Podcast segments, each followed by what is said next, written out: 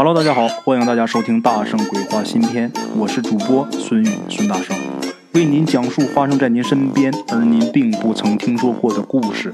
每天晚上，《大圣鬼话》与您不见不散。咱们今天这个故事啊，得从梁末时期开始说起。梁末时期，战乱频繁，天下大乱，乱世之中，妖孽横行，民不聊生。南华山有一老僧。这个僧人呐，法号叫杜悲，度是超度的度，引渡的度，悲是慈悲的悲。哎，这位杜悲师傅修行多年，道行精深，见苍生受难，便下山降妖除魔，普度众生。哎，有这么一天呐，杜悲师傅途经了一个村子。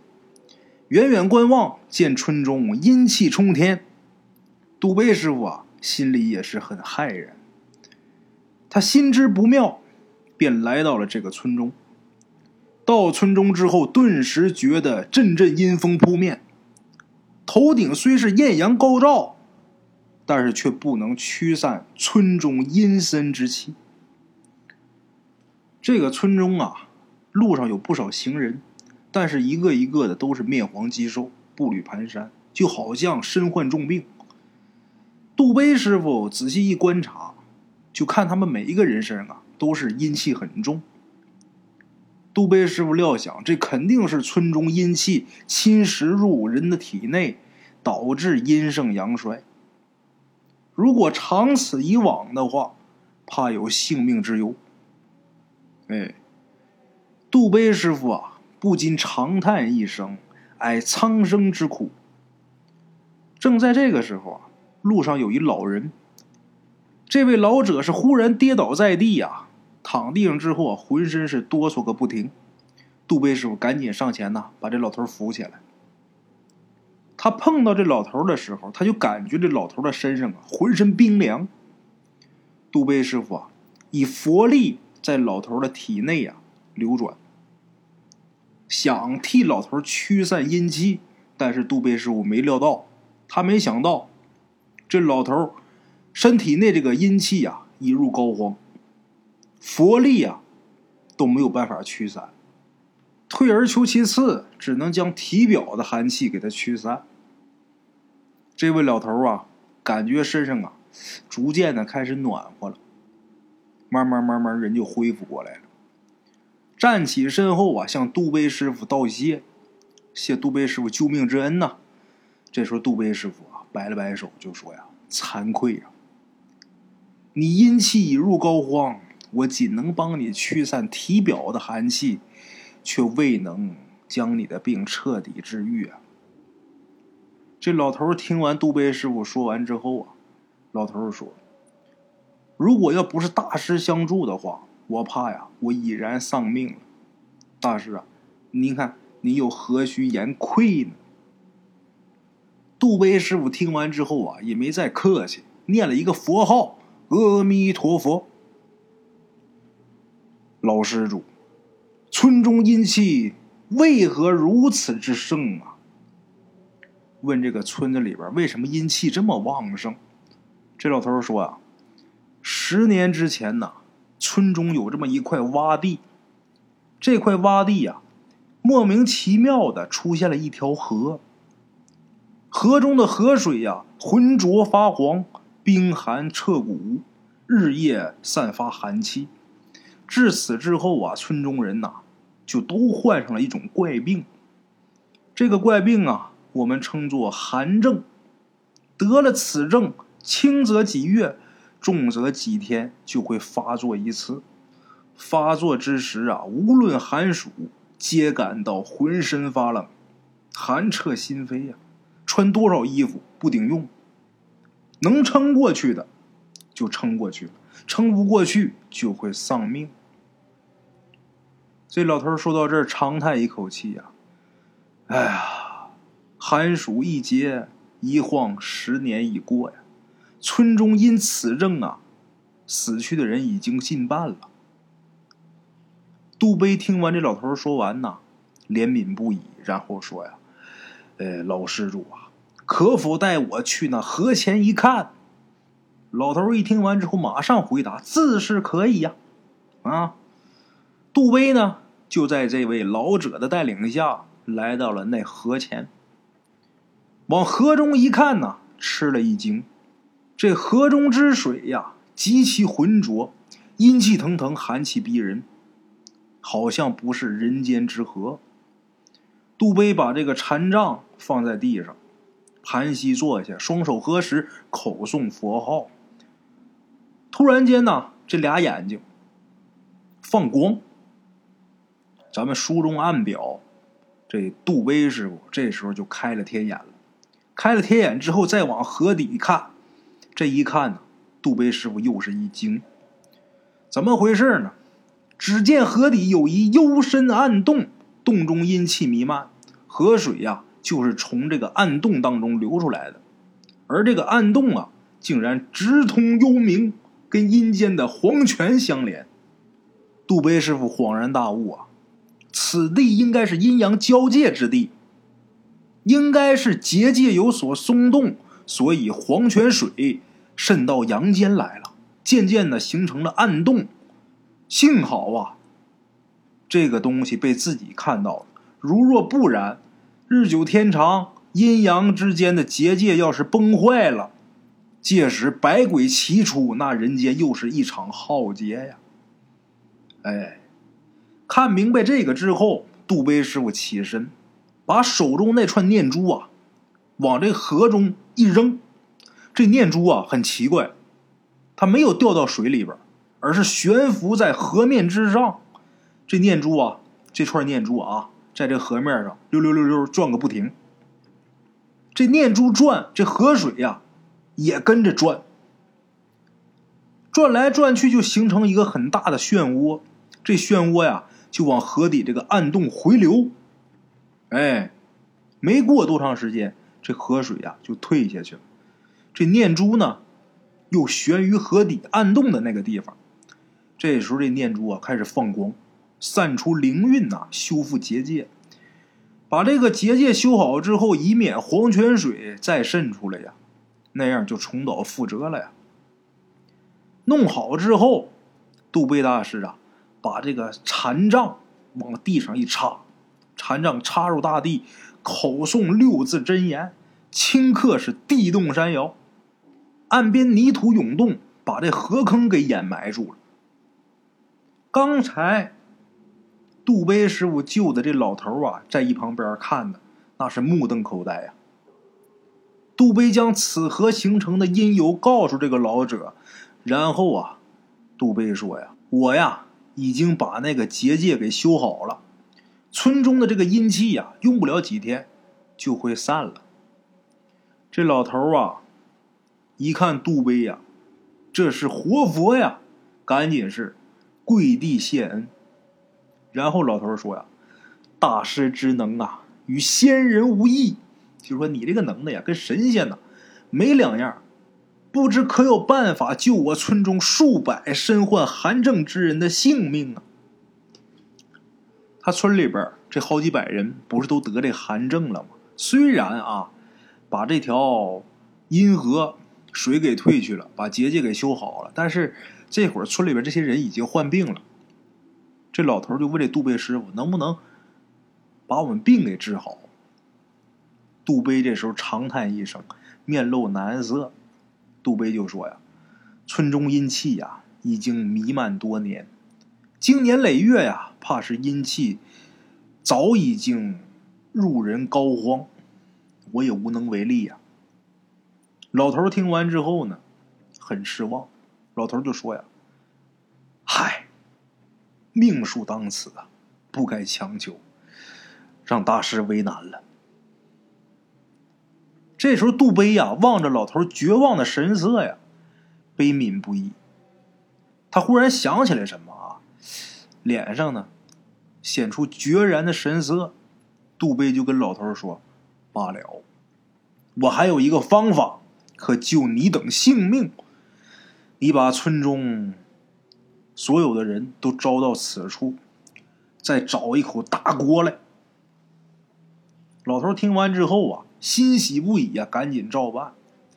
杜碑呢，盘膝坐下，双手合十，口中是喃喃念道：“众生悲苦，我既入佛门，自当拯救苍生。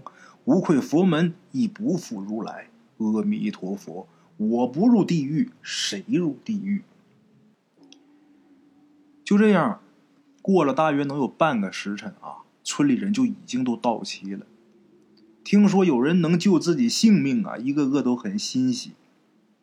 等这些人都到齐之后啊，杜碑呀，让这个村里人架起这个大锅，烧上水，然后啊，杜碑说呀：“我自幼修习佛法，身具佛性，食我血肉，则可驱散你等身上的阴气。我身为佛门弟子，愿以我的血肉救你等性命。阿弥陀佛。”杜碑师傅说完之后，口诵梵音，走到那煮沸了的锅旁，纵身的跳入锅中。大慈悲呀！杜碑死了。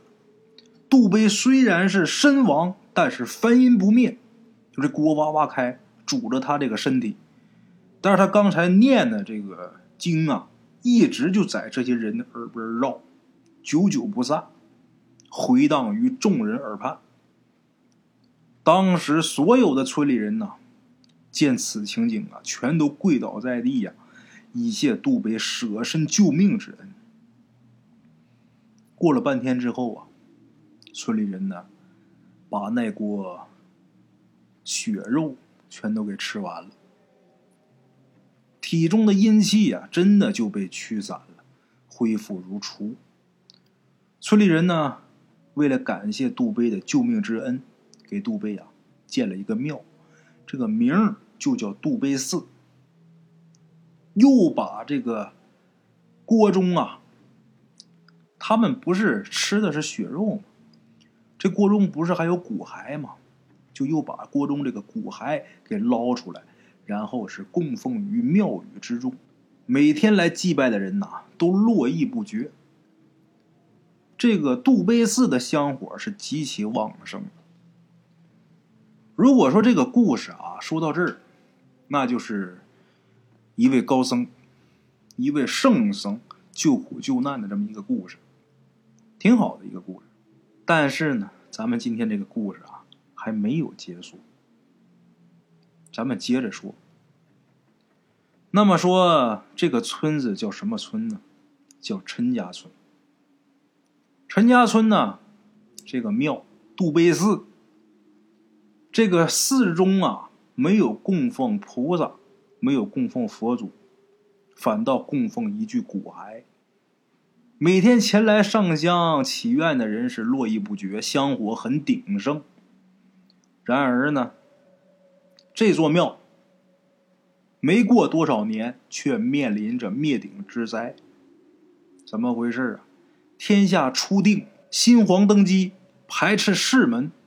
这个世就是释迦摩尼的世，排斥世门，行废佛之事，杀僧灭佛，焚毁天下一切经书，凡是跟佛门相关的，皆被判刑。乃至于啊，去寺庙去拜佛祭拜的香客都得受到牵连。严令之苛，前所未有。一时举国上下啊，风声鹤唳。在此情况下呀，杜贝寺呢，自然也是没有办法幸免。话说有这么一天呐，管辖陈家村的一个地方官员把村民召集到一起。这个当官的说呀：“天子有命，僧侣妖言惑众，诓骗黎民，动摇江山社稷。”要融佛焚经，什么叫融佛焚经啊？佛像不都是铜的吗？铜胶铁铸的，都给你融了，拿火都给你烧化了，经书全给你烧了，融佛焚经，驱僧破塔，把僧人全给你驱离，或者给你抓起来蹲监狱，塔全给你砸了。哎，这当官的说：“天子有命。”僧侣妖言惑众，诓骗黎民，动摇江山社稷，要容佛焚经，驱僧破塔。那杜碑寺乃是一处藏污纳垢之地，绝不能留。今命你等前往拆寺灭佛，以响应天子之令。这些村民呐，听完之后，一个个的都不说话。这时候，有一老头站出来了，老头就说：“呀，大人呐，那个寺庙不能拆呀。”这个当官一听啊，眉毛一挑，看着这老头为什么不能？哎呀，大人呐！您新上任呐，有所不知，陈家村呐，位于丰都境内啊，乃是阴阳相交之地。二十年前，阴间结界松动，黄泉之水从阴间溢出，在本村成河，致使本村阴气弥漫，村人呐皆被阴气侵灼，死伤过半。幸好一位得道老僧路过。得知此事啊，修复了结界，又为了给我等村人驱散体内阴气，救我等性命。唉，然而啊，我等阴气已入膏肓，老僧也无能为力。无奈之下，唯有以命换命。那老僧自幼修习佛法，身具佛性，食其血肉可驱除体内阴气。他让我们架锅煮水，毅然纵身跳入锅中，舍身成人，以他自己的血肉拯救了我们村上人的性命啊！那杜碑寺啊，便是为老僧所建，寺中供奉的骨骸，便是那老僧的遗骨啊。那杜碑寺之名，便是以老僧之名所命。老僧对村人呐，恩重如山。我等村民又怎能做忘恩负义之事啊？这个当官的听完之后啊，哈，这个眼神呐很阴毒。这个当官的听老头说完，这眼神啊扫过众人，然后问大伙可有此事啊？”这些个村民这时候都不吱声。刚才说话的这老头气坏了，你、你们，这老头看着这些村民呐，自己觉得难以置信。你们都曾受老僧之恩，食过老僧血肉，现在连一句话都不敢说吗？当年获救之时，一个一个跪地上感激涕零；建庙以后上香许愿，是恭敬虔诚。这时候怎么？一言不发呀！受人之恩，当报不报，与禽兽又有何异呀？老头气坏了，汤汤汤说了一番话，这些村民全把头低下了，还是不言语。这时候当官的说话了：“看来你说的这个不实啊！啊，你看，没人说你说的是真话吧？”你竟敢胡言乱语，诓骗本官啊！你想阻止拆庙啊？啊！你一定是一个佛门余孽。说到这里，当官的挥了挥手，俩兵丁上前把这老头就给摁住了。这时候，这当官的说：“押入大牢，三日之后问斩。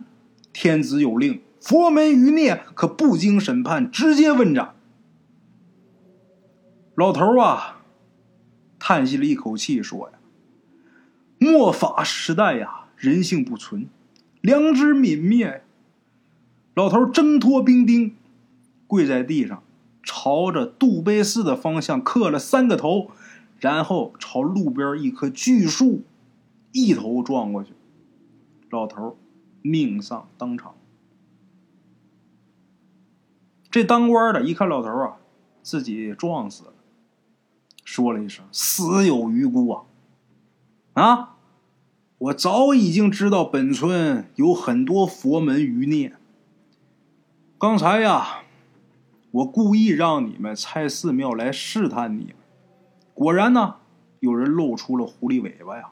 我不妨告诉你们，天子有令，每个地方必须得找出五个佛门中人上交朝廷，交了便是丰功伟绩、升官发财。如果说交不出来的话，我乌纱帽难保。至于谁是佛门之人，便要看看谁敷衍本官之令，谁有包庇佛门之心。哎，这地方官这话音未落，就有一个人上前呐，跪在地上就说：“大人呐，那杜碑寺建造的时候劳民伤财，建造以后招妖聚邪，与民无益。”我早就已经看不过眼了，大人呐，您能下令拆寺，实在是我们村人之幸啊！小人愿意前往拆除寺庙，我愿意拆庙毁佛，以效犬马之劳。这地方官听完之后说：“好，你忠心可嘉，本官定不会忘。去吧。”那人道了一声“是”。然后就向着杜碑寺狂奔而去。众人见此情景啊，唯恐自己被当成佛门之人，都怕丢了性命，争相都朝着杜碑寺跑。等到了杜贝寺，撸起袖子一通砸，口中啊说着辱佛之言，以表忠心。这些人进入内殿。看到老僧骨骸呀，那个骨骸呀，端坐于供台之上。按理说，一具人骨看着会很瘆人，他这倒没有，反倒看着很庄严肃穆。众人并没因为老僧对他们有救命之恩就手下留情，上前一把就把老僧的这个佛骨就给拉下来了，就给扔在地上，任意踩踏。后面有人呢。取下佛台上老僧曾经用过的禅杖，朝着这个佛骨就开始砸，想把这个佛骨给砸碎呀！没想到这具佛骨竟然是异常坚固，无论怎么敲打，毫发无损，就连个道连个印儿都没留下。众人无奈，只好作罢。把这佛骨啊丢弃墙角，然后呢，拿着斧头、铁锹等工具开始挖墙拆寺。人多呀，没用多长时间，就听得一声轰然巨响，杜贝寺变成了一片废墟，遍地的残砖断瓦。这些个村民尽兴而归。咱们先把这些人啊搁在一边不提，咱们单说夜深人静，当天夜里，在皎洁的月光下，杜碑寺那残垣断壁当中，一具骸骨扒开身上的瓦砾，缓缓的爬起。这时候，这具骸骨周身环绕着黑漆，手持一根残杖，看着很瘆人。这具骨骸呀，在残垣断壁当中站了很久，发出一种奇怪的声音，然后这具骨骸是疾走如飞，朝村中行去。话说，来到这么一户人家门前，用这个残杖把门给撞开，这具骸骨力大无穷，直接就把这门呐给撞飞几丈开外。然后是闯入房中，残障起落，血流满地，房中之人顷刻间丧命。他都不知道发生什么了，这人就已经完了。这具骸骨走出房门，银白的骨头已经被染成了血红色，残障上尚有血珠滴落。此时乌云遮月，大雨倾盆。这个大雨冲刷着这具骸骨，但是这具骸骨身上的血色却冲不掉。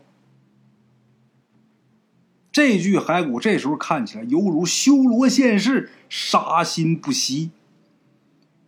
杀完一家，又奔另一家。那么这具骸骨他是谁呢？就是那老僧的遗骨。老僧的这具遗骨，虽然是身具佛性，但是却无佛心，心性如何，全凭众生之念。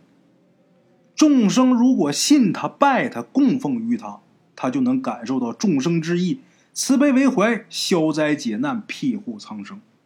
如果众生心怀恶意，咒他、骂他、毁灭他，他也能受其染，心生恶念，堕入魔道，化为妖魔，屠掠苍生。就这样，这具犹如修罗现世的这具白骨。一直是杀到黎明将至。黎明将至，大雨渐歇，村中弥漫着血腥的味道。此时的村中无一生还，再没有一个活人。这时候，老僧骨骸上的血红色也退下去，褪去血色，来到杜威寺残垣断壁前，这具白骨盘膝入定。咱们简短解说，没到十年，那位天子啊，因为暴虐无道、搜刮无度而被这个义军给推翻，把他推翻，改朝换代。在改朝换代的时候，有不少平日里边作威作福、欺压百姓的这些个前朝旧臣，被民众所杀。那个地方官也在其中。那么说，这位老僧的。遗骨，这具骸骨，他不是盘膝入定了吗？那么说，他还会不会醒？他还会醒。他再次苏醒之时，是善是恶，是佛是魔，全凭众生之念。